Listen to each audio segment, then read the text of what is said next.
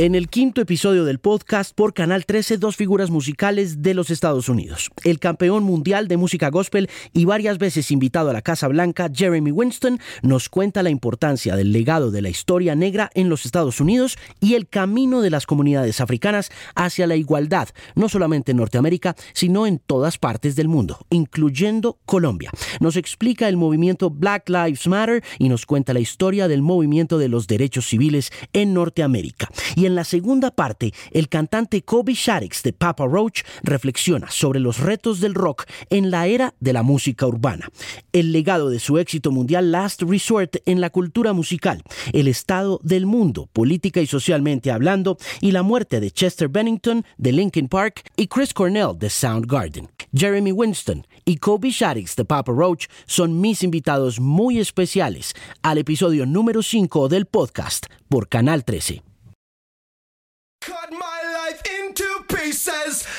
Is my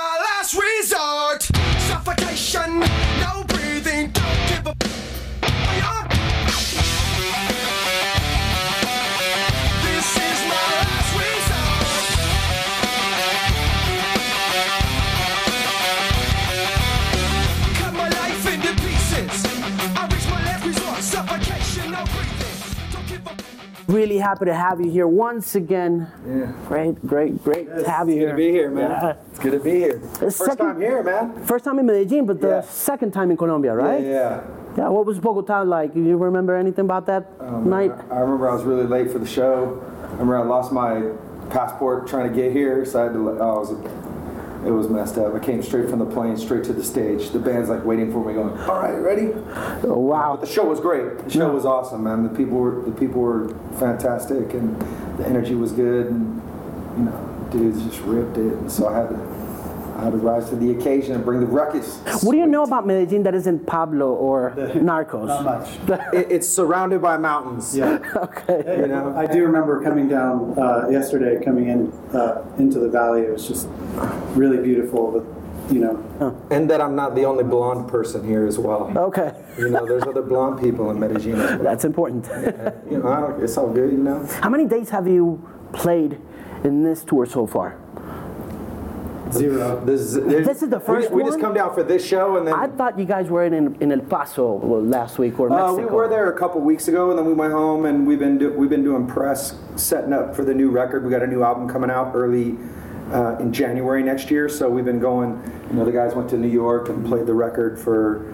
You know the gatekeepers out there, and I was in Toronto with Tony, and we was traveling around after this. Actually, uh, me and Tony, the drummer, we're gonna fly to Brazil and uh, do some promo for the new album coming out. Right, And right. So it's just a we got this offer, and we thought it was a great opportunity to get down to play some rock and roll. You know, plus we heard it's like a big deal. This is a this is a three day festival put on by the city, by the by the city. It here, is, right? it is, yeah, yeah. So I just thought that was really awesome that you know the the city was like throwing down for this big ass rock show for the people to just come out and rock out to. I'm like, it's gonna be a party.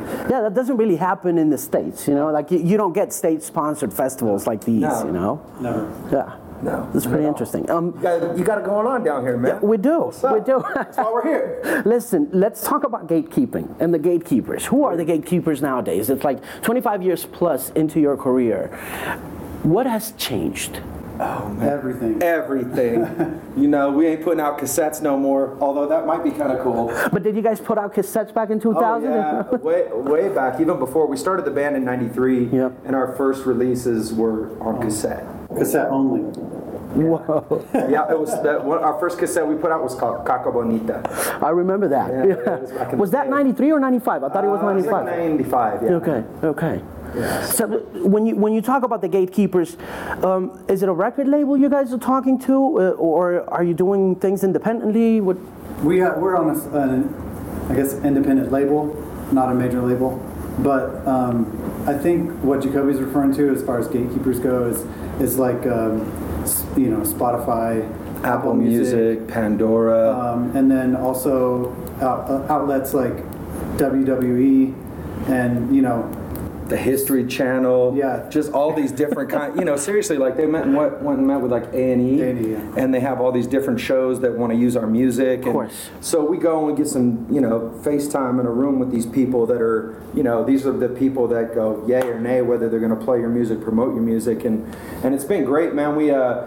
Up in Canada, dude, we, we flew out all the programmers for all the radio stations to Toronto, and uh, we had like 50 fans come in. We did a playback of the record. We talked about the record. Uh, we mingled with the fans, shot photos and stuff like that, shot the shit, and then afterwards we took the the program directors to dinner, and uh, you know we just talked about you know music and what the plan was, and they were just really invigorated around what we have coming on our new record, and it's cool to you know take a moment and and and not only you know get down with the fans, but then also with the industry people that say yes or no, and they're like they're vibing hard. They were so cool stoked, like it's it's really cool to have those opportunities and, and be successful and and you know make some new friends too in the business because Yeah. we've been here doing it a long time and you know we got a good reputation so we want to keep it that way.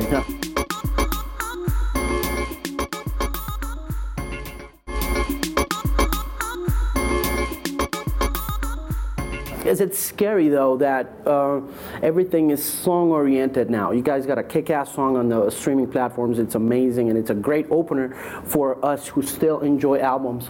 But it seems as though kids don't want to or don't hear uh, whole albums anymore. What's your, what's your take on that? You being, you know, an album oriented band. Well, I think our, especially our hardcore fans, uh, they still want to hear albums. They don't want to just do song. They don't want to, you know, just hear one song and then, you know, maybe two months down the road hear one more song. It's, I think they, they like that whole package. Um, we've talked about uh, eventually possibly doing either just an EP, you know, five songs, and then you know later on release five more songs. We we still are sort of feeling that part of it out, but you know we do. I still like making records. I, Yeah. You know I like having that full concept and the full uh, sort of the full landscape of of an album. Uh, it really appeals more to me. Um, it's just difficult nowadays trying to, to figure out what most people are going to want. Yeah, there's a there's definitely a culture around you know streaming singles, you know, and it's like I think it's more prominent in uh, pop and hip hop music. Right. You know, rock fans are we're still like, yo, we want the record. You know, it's like uh, my my kids are like, yo, I want I want to hear that Gucci Gang again. I'm like, who's Gucci Gang? They're like, I don't know, I just like Gucci Gang. And I'm like, oh god, you know what I'm saying? Like they don't even know the name of the artist, and I'm just going, wow. How many kids do you have? Thank God we play rock and roll. I got like uh, like uh, three and a half, four. How old are they? four and a Are they in their teens? Uh, I have a I have a five year old, uh, fourteen year old, and a sixteen year old. Wow. And uh, and then you know They're a lot into hip hop. uh, metal and hip hop. Okay. And pop, all, all over the place. Yeah, wh- what's your take on what's happened with hip hop? You being a part of this huge connection that rock and rap had in, in the 2000s and how that evolved into this massive uh, adoption of the hip hop culture. And what do you think, Jerry? What do you like about the hip hop? What do you feel about? I mean, the, the modern hip hop is it's kind of it's difficult for me to get into. Uh, Yeah, some of it I'm seems just like, eh. it seems like they just don't care, which I guess maybe is part of the appeal. But it, you know, I've seen interviews with, with some of the guys, and they and they say, I don't, I don't know how I don't know how I'm this big, like, you know. I don't know what I'm doing. I don't- I don't Where really- am I? yeah. yeah, it's like we'll see how far that gets you. That's kind of crazy, you know. I was in Lollapalooza in uh, July or August. Oh, I was And at Lollapalooza too. Yeah, and it was like Yeah. I, I saw this kid, Little Uzi Vert, on the show. Oh, yeah, yeah. And I just, you know, I really couldn't get the culture of of this, you know, festival crowd. You know, get these kids to jump for 35 seconds and go back to their cell phones like zombies. You know, it was like, am I missing out on something here? what, Oh, Dude, what, what- where's you know the you music? missed out on? You missed out on coming to see me perform with Kayzo over at the EDM stage, dude. It was out of control, dude. I was blo- I was ser- I, I had the opposite experience. Uh, this dude Kayzo did a remix of our song Last Resort, and so he he mixes a lot of like uh, hard rock and metal into his EDM. And so I rolled out with him and did a performance, and the crowd was fucking insane. I was like, holy shit, this is amazing. These crowds are, these kids are off the chain, you know? So it's, I guess it's all perspective, you know what I'm saying? And it's like, I ain't here to drag nobody down. Everybody's out here trying to, you know, make their art and express themselves and, and, you know, go where the music takes them, just like we are trying to do, you know? And so uh, for us, it's just our, our art is very cathartic and, and, and meaningful and purpose driven. And I feel that that's, that's really something that our fans, you know, grab a hold of and Definitely. and, and we're, we're proud of and we've worked years for to cultivate that culture and it's like it's really been something important and you know profound to, to not only to me but to, to these kids that are you know struggling man sometimes this mu- this music is their voice Right. you know and I It certainly that's- feels that way. I, I think that's very important and so you know we're here to carry that flag Yeah, I was looking at the Instagram and looking at uh, September post that you guys uh, were talking about the 18 years of Last Resort. Yeah. And I w- and I was wondering. I was talking to the, to some of the radio fellas here in Medellin. You know, whatever happened to those kids? Do you do you have any contact with those kids who were in their bedrooms and Man, stuff? some of them grew up and had kids. There's one of the guys that's, that's actually in the music, music video that I'm still friends with, Jay Ingram. You know, Yeah. so uh, he's doing great. You know, there's there's people that just kind of carried on with life, and some dudes started their own bands, and some people, you know, I, I don't know where everybody is and went, but where we are. I, I don't want to be offensive, but mm, what about what people say about hip hop being the new rock and roll? Be honest and and, and I mean, I think it's, I think for me, it's uh, it's, it's an interesting time because it's like, it feels dope to be like, how to know that rock is has inspired hip hop. You know, because back in the day it was like the rock bands were inspired by hip hop, and now it's the other way. It's like our fashion, the way we dress. It's like all these young cats are like, you know, coming out and they're all tatted up like rock and rollers, and they got ripped jeans. You know what I mean? And it's like, all right, I know where you got it. So you know, we're the OGs, and that's cool. You know what I'm saying? So I, I ain't got a problem with it. Plus, some of the hip hop right now, it's like it's got this energy that's real just it's got a heavy energy too so i've seen some of these kids play live i saw Suicideboys out in the uk and uh, broke bread with those cats and and they just their live shows got this ferocious energy and I, I, that's exciting to me you know to see kids in the crowd just going off and sweating and losing their shit and you know mosh pitting and stage diving like you know punk rock and metal and hardcore like we were the ones that started that Right. and and what we did is influencing beyond just rock and punk and you know metal so it's i, I i'm not I'm, i don't take it badly at all i think it's dope Yeah. How, how influential was California in that process of, you know, turning hip hop into this reckoning force of, you know, rock and roll attitude? I mean, you know, we i don't know I don't know, but you know, I think competition has a lot to do with it. You know, we have, we in back in the day we had East Coast and West Coast, so everybody, you know, everybody was trying to make the best stuff they could, and then, you and then know, atlanta came out and just crushed everybody yeah. And, uh, Were you a fan of hip hop back then? Were Oh, you- yeah. What, what- what were you listening to? What were your influences? shoot We mostly listen. mm, I, I don't know. I don't know if mostly, but we, we listen a lot to East Coast stuff. Okay.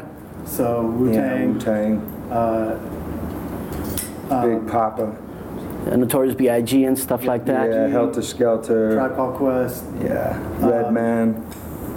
But then also also Dre and, and Snoop and Hmm. uh, so those guys too, and Tupac and, and those guys. But um, yeah, the Wu Tang definitely had a, a huge influence. They were the sh- they're the, they are the sh- played Jagger, little boy, some of that. And he's like, oh, this is awesome. It's my old dirty bastard. Nice. Actually, it was a yeah. He was just like, this guy's crazy. I'm like, he was the OG of crazy, son. Some cash rules everything around. Yeah, yeah, man, that's a great record. Man. Yeah, Great record. incredible album. Um, does it bother you that hip hop took rock and roll's place uh, in, in popularity? Because I know you guys are an established act, and I see you working hard every year, putting records out, putting albums out, putting songs out. But it somehow feels like it'd be nice to be back up there again, you know, like in the Well, spotlight. I think that I think that doing festivals like this, and you know, the fact that there are still huge rock festivals all over the world, uh, I don't. I'm not as Yeah, I'm not as Um, I'm convinced not as as you are. out. I'm not as bummed out. I'm not. I'm cool. you We know, headline festivals in front of thousands of people on the regular. Yeah. So it's like when you say that it's like hip hop is on top, it's like on Twitter everybody's talking about it because it's like you're watching a train wreck and everybody want to tweet about a train wreck. While we're quietly, successfully over here Yeah. headlining festivals all over the world in front of thousands of people, it's like it's you know what's your definition de- definition of success versus my definition of Right, success right. you know and so it's uh as far as I, I'm concerned rock and roll is doing quite fucking fine we're about to go do an arena tour in America and it's uh so you guys can keep asking that question The way I see it though with, with rock is, is rock in, in particular is very cyclical, uh, the popularity of rock.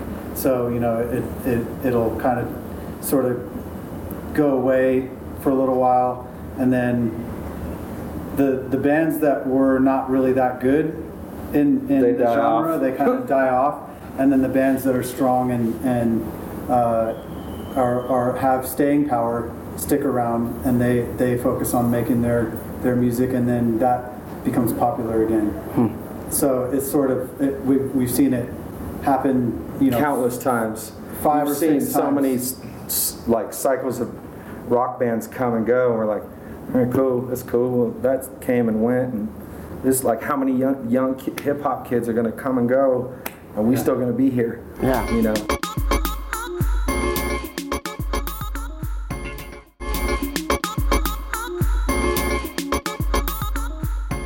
It takes a lot of hard work. Yep. It takes a lot of touring. Yep. You know, it takes a lot of, you know, going out there and, you know, passion yeah.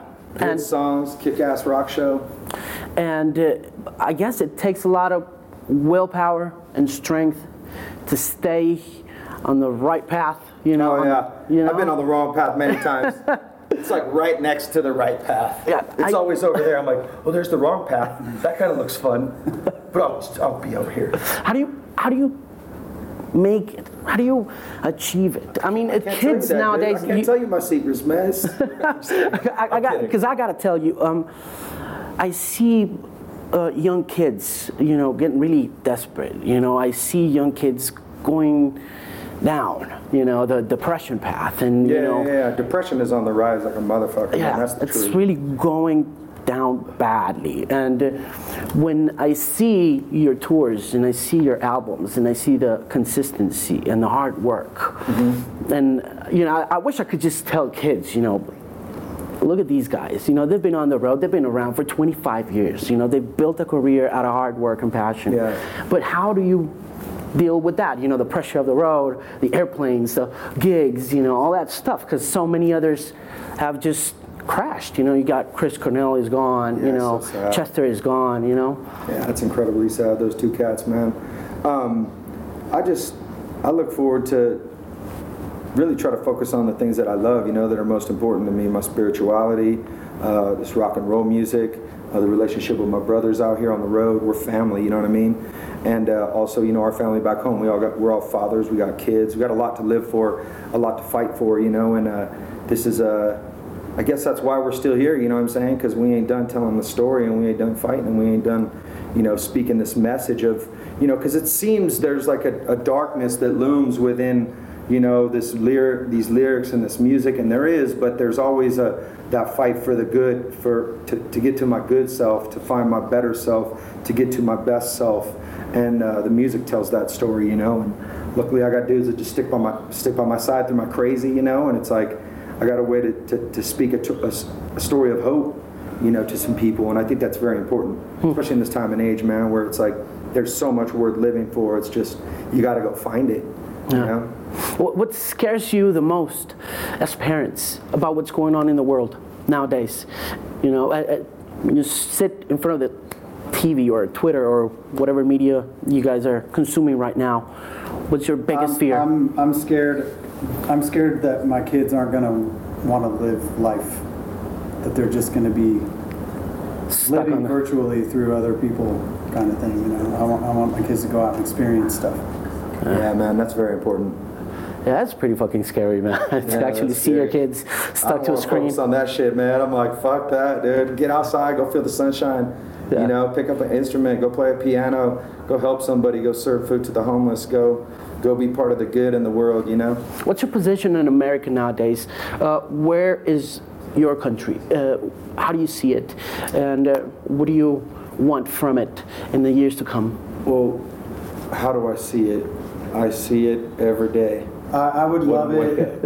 I would love it eventually if, if we could get to a point in our sort of political conversation where it wasn't just extreme opposites and people could actually have a conversation uh, if even if their their views are different, their political views are different.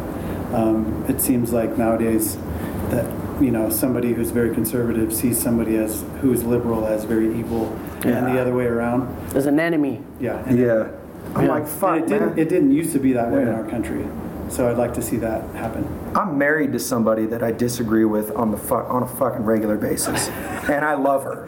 You know what I'm saying? So it's like if you just could apply like normal everyday relationship shit to each other, I think we could be in a better place. Yeah, it's definitely a bit of a shit show right now. You know, and everybody's watching, but it's cool because we're on the good side, man. We play rock and roll music.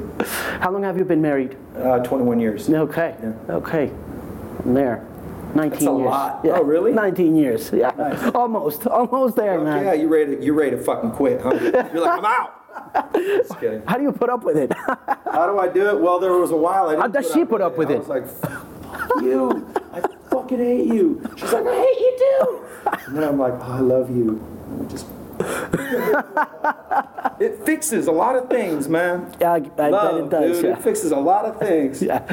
How does she put up with the gigs and stuff and, you know, being away? Does she travel with you? Or not? Uh, yeah, she comes out on the regular, man. I, it's it's important to be able to get some you know time with the with the wife, get her away from the kids, and kind of kind of come hang out with me on the road. It's nice to get her away from her routine and just sit back and let loose a little bit. Yeah. You know, I think that that's we really enjoy each other's company when we get to do that. Cool. When's, who's producing the new album?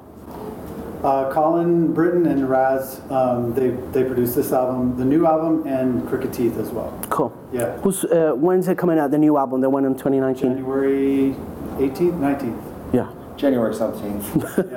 January seventeenth. What's the name of the new song? Who do you trust? Uh, Who do you trust? Who do you trust? And the other one's Renegades? Renegade music, yes. It's a badass song, man. Yeah, they're bangers, dude. We love them, man. The fans are digging them too, which is great. Great to have you, Major. Yeah, man. Thank you very much, Thanks for Jacoby. having us, for Thank real, you. Hey, man. great the having real, you here. Hey, and Yes. Yeah, thank thank Little you for pin? the gift. Canal 13, there you go. One for each nipple. One for each nipple. Papa Roach en Canal 3 en el podcast. de Alejandro Marín.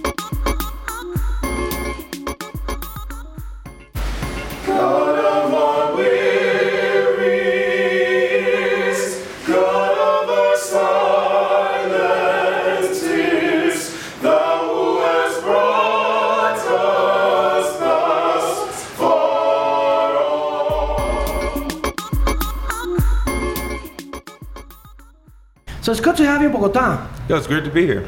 Great, great meeting you too. I mean, uh, uh, was reading the resume and it's like there's a whole bunch of stuff that I don't know where to begin. Well, you you, read the, you read it from the right source then. um, I guess I would have to start with the whole Ray Charles connection. Oh, oh, wow, that goes back. Yeah, yeah, okay. Well, I, for nine years, I started my professional career off in higher education as a chair of a two million dollar endowment uh, given to Wilberforce University, which is the oldest. Um, uh, privately owned African American college in the United States. Uh, Ray Charles uh, had a passion for education of African Americans, and uh, when he gave that, we met with him, and, and he said, "You know, I may not have sight, but I have vision." And he was really excited about supporting the university. And so I was hired at 24 years old. I just finished a master's, was living in D.C. in the East Coast, very busy, exciting area, and I got called to the cornfields in middle of Ohio to be chair of this endowment uh, at uh, Wilberforce University, which was a great, a great honor. And that started my career as an educator, uh, and really gave me opportunity to meet so many outstanding musicians that, you know, with a lot of other opportunities, a lot of other connections led me here. And I, I was, I had a great opportunity to get familiar with Ray Charles and his uh, foundation and his community right before he passed. It was actually just months before he passed. Yeah. So everything you've done around music, uh, has to do with education, but you're a professional musician as well. I, I, well, education uh, is kind of in my bones. I mean, even you know, even when we come to concerts, I love to talk about the history of music and why we do what we do. Um, but I did start in terms, just in terms of my profession. Uh, I started my uh, career as a college professor, and I've been so for approximately 15 years now. I'm currently director of choral music at Central State University, and I do traveling with them as well. Um, but we are here now as uh, I have my own professional ensemble, which brings us to Bogota, the Jeremy Winston Chorale, and we uh, continue to travel and present great music. Now, before we get into the chorale and the chorale's history, I'd like to know what the state of African American education and uh, higher education is right now. Oh. Where where are you guys after uh, being through so much? Well, I tell you what. So we have uh, HBCUs, which stands for Historically Black Colleges and Universities. Right, we have right. approximately between 105 and 107. The White House Initiative on HBCUs uh, has a number of 107. It's really kind of around 105, 105 of them. A lot of them are in the South. Um, below the Mason-Dixon line, and so these institutions were formed in a day when black uh, when black individuals did not have opportunity to have our uh, to have a higher education at Right. some at white institutions, uh, and so these a lot of them started around the mid 19th century, between around 1830 uh, and 1860 or so. Uh, we had we saw a big influx of HBCUs open up, uh, and they were really just primarily built to educate African Americans. Some started as some started as uh, secondary schools, which were more like high schools, but then they grew and grew, and they became to be a school of higher education. Currently, today, um, we still have again approximately 105 of them, but times are changing, and it's really putting a lot of pressure on HBCUs. First and foremost, higher education in the United States is changing. It's becoming much more difficult uh, uh, for people to afford it because it costs a lot of money, and debt is a major issue. People borrowing money to go to school, and whenever there's an whenever there's any kind of a challenge in America, African Americans tend to have a tend to experience that challenge that challenge to a much greater degree. So these HBCUs, a lot of them are struggling to maintain their um, accreditation. Not all. We have some that are very strong: Hampton University, Howard University, uh, Morehouse College, Spelman College. Uh, Grambling. We have some who are really kind of strong, but a lot of the other ones are struggling because times are changing in higher education. But they, but they really hold a legacy.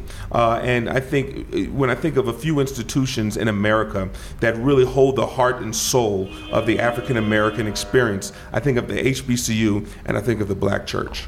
African Colombian communities may wonder when they see this program what it actually takes for African American communities to actually make it to government in mm-hmm. the way that President Obama did. Mm-hmm. Mm-hmm. You know, because it's like you guys have African History Month, uh, Black History Month. We don't have that kind of celebration here for African Colombian communities. I mean, and we have a big African Colombian community going on not as organized as uh, the the African American community. So I guess I would like you to share with those African Colombian communities what it means to have a black president and how it changes the scope uh, of uh, and the and the landscape for African American communities across the country.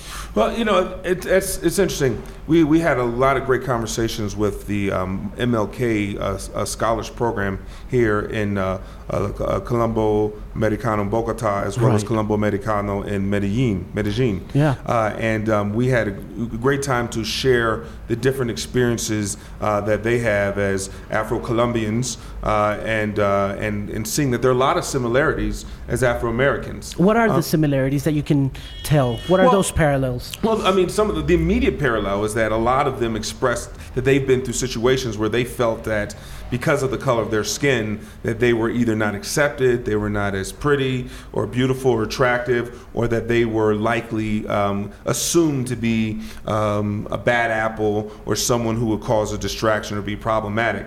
And as one, as an African American growing up, even in America, um, being in both black communities and, and, and white communities, and non-black communities, I find I found myself as a black man, people will assume oh, that you, you know, you're, you're you must not be doing that much with your life. You know, um, um, people are often surprised when they hear all the things that I've done. That I'm a professor. You know, that I'm working on a PhD. That I've sung for the president. That I've been around the world so many times, and that I, I can act as an ambassador. And to many people, it is a source of, oh wow, that's that's that's pretty amazing. Uh, and I mean, I guess to some degree, it is something to be proud of. But it but it seems to be compounded when it comes from someone who looks like me. Uh, and uh, and so there's a challenge that I know that they experience that we experience in America, where we have to be aware that a lot of people consider the, the color of our skin to be something that's going to likely hold us back or suggest that we're not as prepared or we're going to be a distraction rather than a help to a situation.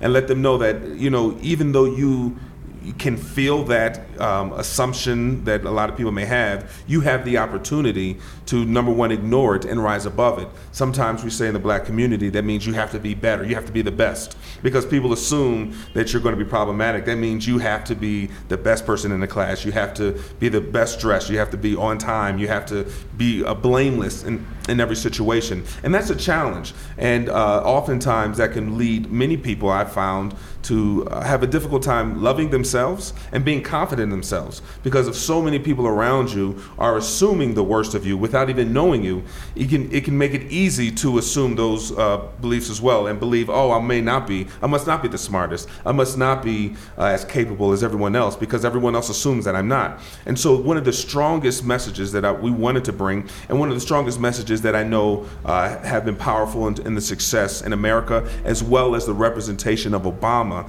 is saying that you can be the best regardless of what other people think. And though it may be frustrating, it may hurt sometimes to know that people are going to count you out beforehand, that doesn't have to set you back. You don't have to let those narratives or those words or those those uh, assumptions both in the media and in the community make you who you are. You can be, you can rise above that. And that's one of this, I think one of the best things of, of, Obama's presidency, what it represented for black America, and, and so many other people that we celebrate, like a Martin Luther King, like a Malcolm X like a Medgar Evers, like so many other people who've done great things for our community, lets us know that you do not have to be defined by those narratives. They're, those are not the truth. Those that's just a um, myth. Yeah.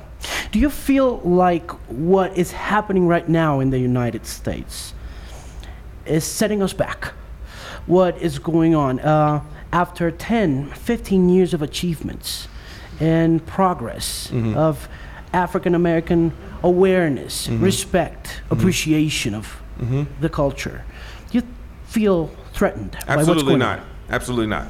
I do not think we're set back. I don't think we're going backwards. I think that what a lot of people have, uh, what we see now is a response, I believe, to a lot of people who have uh, have had a difficulty seeing an African American person as the leader and the representative of America in Obama. And I think what we're seeing now has always been there. It's just now on full display for everybody to see. So now when you know people say people people used to always contend, oh racism racism is gone, racism is dead, and so forth, and and and we've made so much progress. Well, I think now we're seeing on full display. Actually, there's a lot of really pent up uh, uh, anger and frustration and bad feelings about Black Americans that's now reaching the surface. And so I don't think it's setting us back. I think it's exposing it. And and for me, it's, it's a little hopeful. It's exposing it so it can be annihilated. Sometimes, you know, I, I come from the idea that I want people to say what they feel, so I know how to treat them. I want people to speak up so I know, oh, that's what you think. And so if, if there's a racist teacher, and my daughter is in the school district, then I say, that's fine. I'm glad he spoke up. Now I know not to put my daughter in his class. It's that same idea. So when people speak up, now we can address it head on and say, this is a problem, this is why it's a problem, and this is why we need to make sure that in the next generation it, it, it can be less significant and they have less of a voice and they become more marginalized. And so I see this as a form of progress, not as a form of stepping back at all.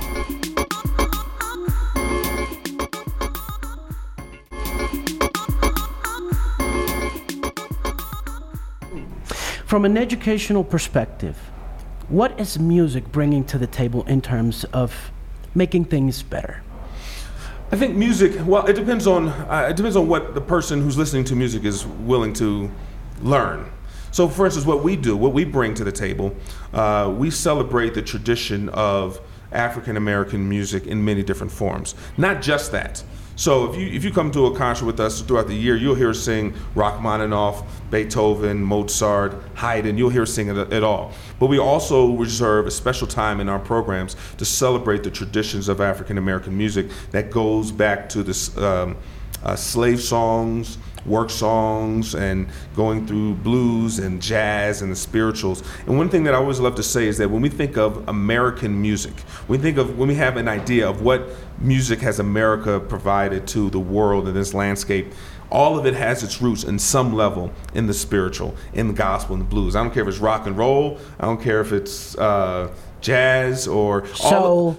All, soul. All, all of this ha- goes has its roots directly in in the spiritual, and for that, again, that's a source of pride. Some people would argue that, but they, they don't have a strong argument because because really, if you look at the history and the style of music, it's connected, and that's not an ego thing. It's just a reality thing. And so I love people. I want people to understand that what we can what we bring to the table musically can educate us to how we're all really united. It's not about superiority, who's better, who's worse, another thing. It's how we're all connected, and that this music over here is actually connected to that music in this way, and this and it's connected to this music here, and it's a way to share and become more of a community because we're we're more alike than we're different. So, you could say the church is the beginning of it all.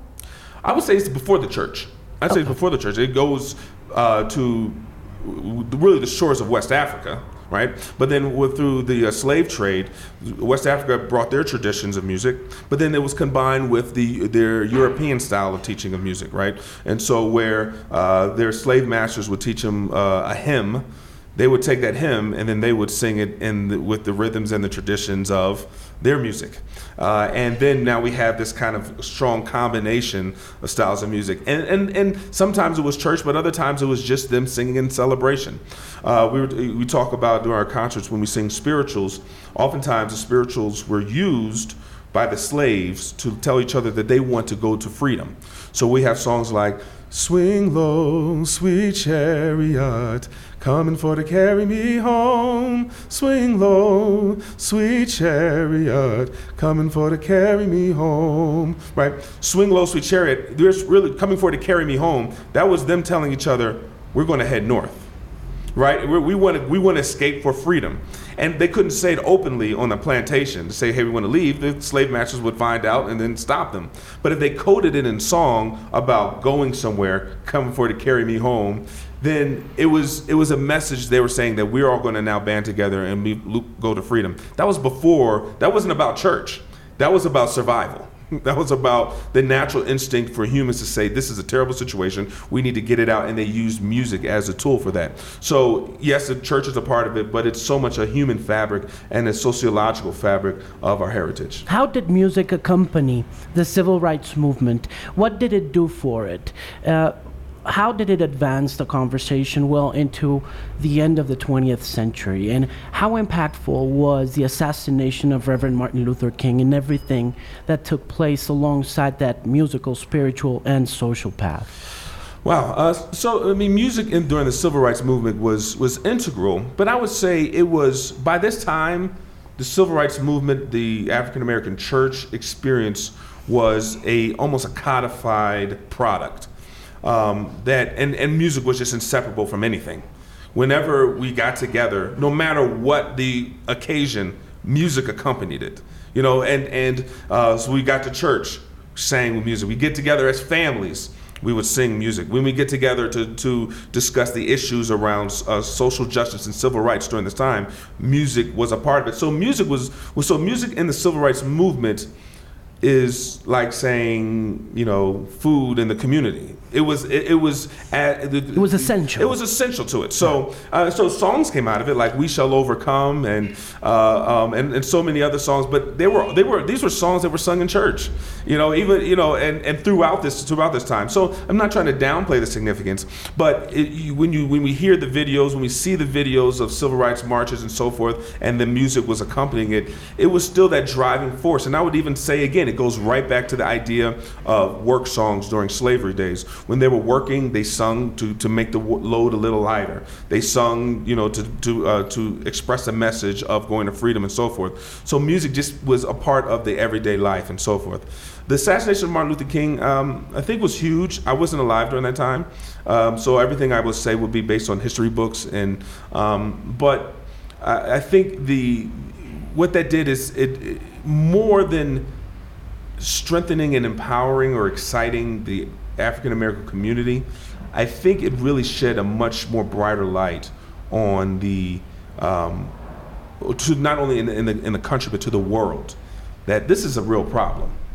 That you know the assassination of, of such a strong voice, a person who was for nonviolence, um, I think shed a light to the world that you know this is this is a, a real injustice is happening here in the United States, uh, and um, I, you know I won't say it led to that death led to something very specific.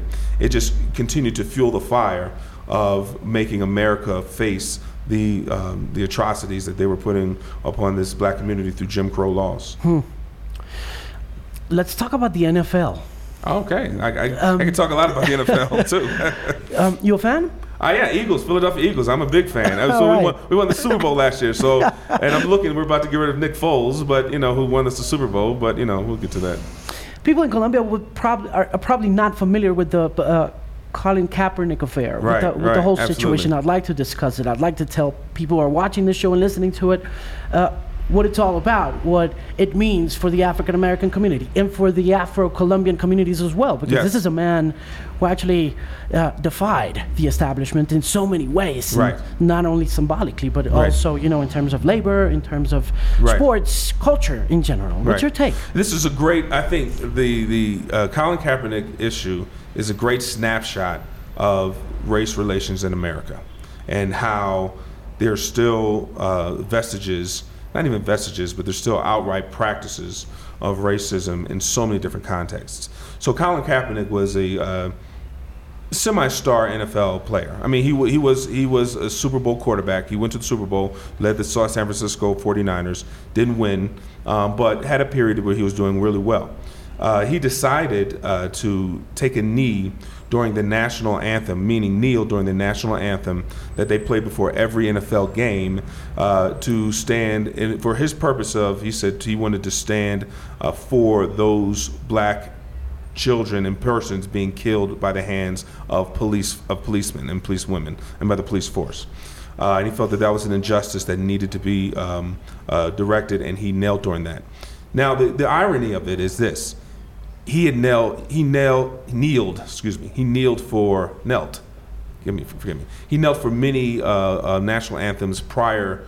He, there's a game in Seattle, Washington, um, where some a reporter was tipped off that says, "Hey, Colin Kaepernick is kneeling for the national anthem." No one cared before, and then all and then for this one game, there uh, someone wrote an article about it, and now the national attention came uh, f- focused on it. And because the national attention became focused on it, now again rises this idea where the nation, so many people in the nation don't want to confront that um, uh, there are issues in the country, and so many people felt this is sports. I don't want these political issues in my sports at all. I just want to watch football and live my life. Right. Well, he was standing for something that so many of us have to deal with, with within and without sports. Uh, and uh, there became a major split over this issue. Um, NFL ratings dropped because um, uh, uh, because uh, more players started to take a knee to support Colin Kaepernick, and then people said, "Well, if the people are going to take a knee, then I don't want to watch." A lot of a lot of uh, white uh, NFL fans said they were not going to watch, and then a lot of black NFL fans said they weren't going to watch because they got rid of Colin Kaepernick, they fired him, and then they, he wasn't brought back on another team. So you have both African Americans and white Americans saying we're not going to watch football for two pole opposite reasons. But what is true is that the NFL owners were intentional about saying we're not going to hire Colin Kaepernick primarily because he's taking this he's taking this position, and it seems very clear that it was a political position and that they didn't want to show any type of support for what he was standing for. And then it got turned into some other things. He was saying that he was standing, kneeling, you know, to support those who were slain at the hand of, of cops. And then other people said, oh, he's kneeling, he's disrespecting our troops. He's disrespecting our American flag. He's disrespecting our country. And that wasn't his intent. He, he wanted to bring attention to this injustice. Uh, and, um, uh, and unfortunately, when the media, uh, I'm trying to narrow this down as quickly as I can, but when the media grabs hold of things, then they create their own brand new narrative. And it gets lost from what the real issue is. Uh, and I feel like that's what happened. And I feel like he was treated unfairly. He should have been hired back in the NFL. Many teams would have loved to have had him play, but they didn't hire him because of the of the position he took, um, and um, it's an unfortunate reality. Yeah. Talk about hip hop. You, you grew up on hip hop? I grew up on hip hop. I was brought up in South Florida, and I was, you know, listening to all kinds of good and bad stuff. Right, right. And I listened to the Two Live Crew. Yeah, yeah, And I yeah, listened yeah, to DJ right. Magic Mike and MC Madness, but I also Right. listened to, you know, Q-Tip and a Tribe Called Quest and Tribe and all Called those Quest. guys. You yes, know? indeed, indeed. Yeah, I, I, so I, when I, in grad school, I wrote a paper called uh, um, "Hip Hop and Minstrelsy," and I was comparing the traditions of blackface and minstrel uh, shows and hip hop. And I had a chance to uh, interview um, Phife Dawg from Q from Tribe Yeah, Called Quest, wow, wow. since Rest passed away. peace. Rest in peace. Yeah, Yeah. and um, uh, it was amazing. He he kind of confirmed a lot of the ideas that sometimes the most absurd voice gets the biggest uh, microphone to speak. And that was kind of the idea about minstrelsy. It was exposing the caricature of what it meant to be black. You know, the person who acted the dumbest and you know did you know did something silly that made fun of the black kind of uh, community got you know got the most praise. And there were some he recognized that there were some similarities in hip hop in that as well. It's, again, great to have you here. Thank you very much for taking the time to talk to us. Oh, it's my pleasure. My pleasure. Thank you. Thank you.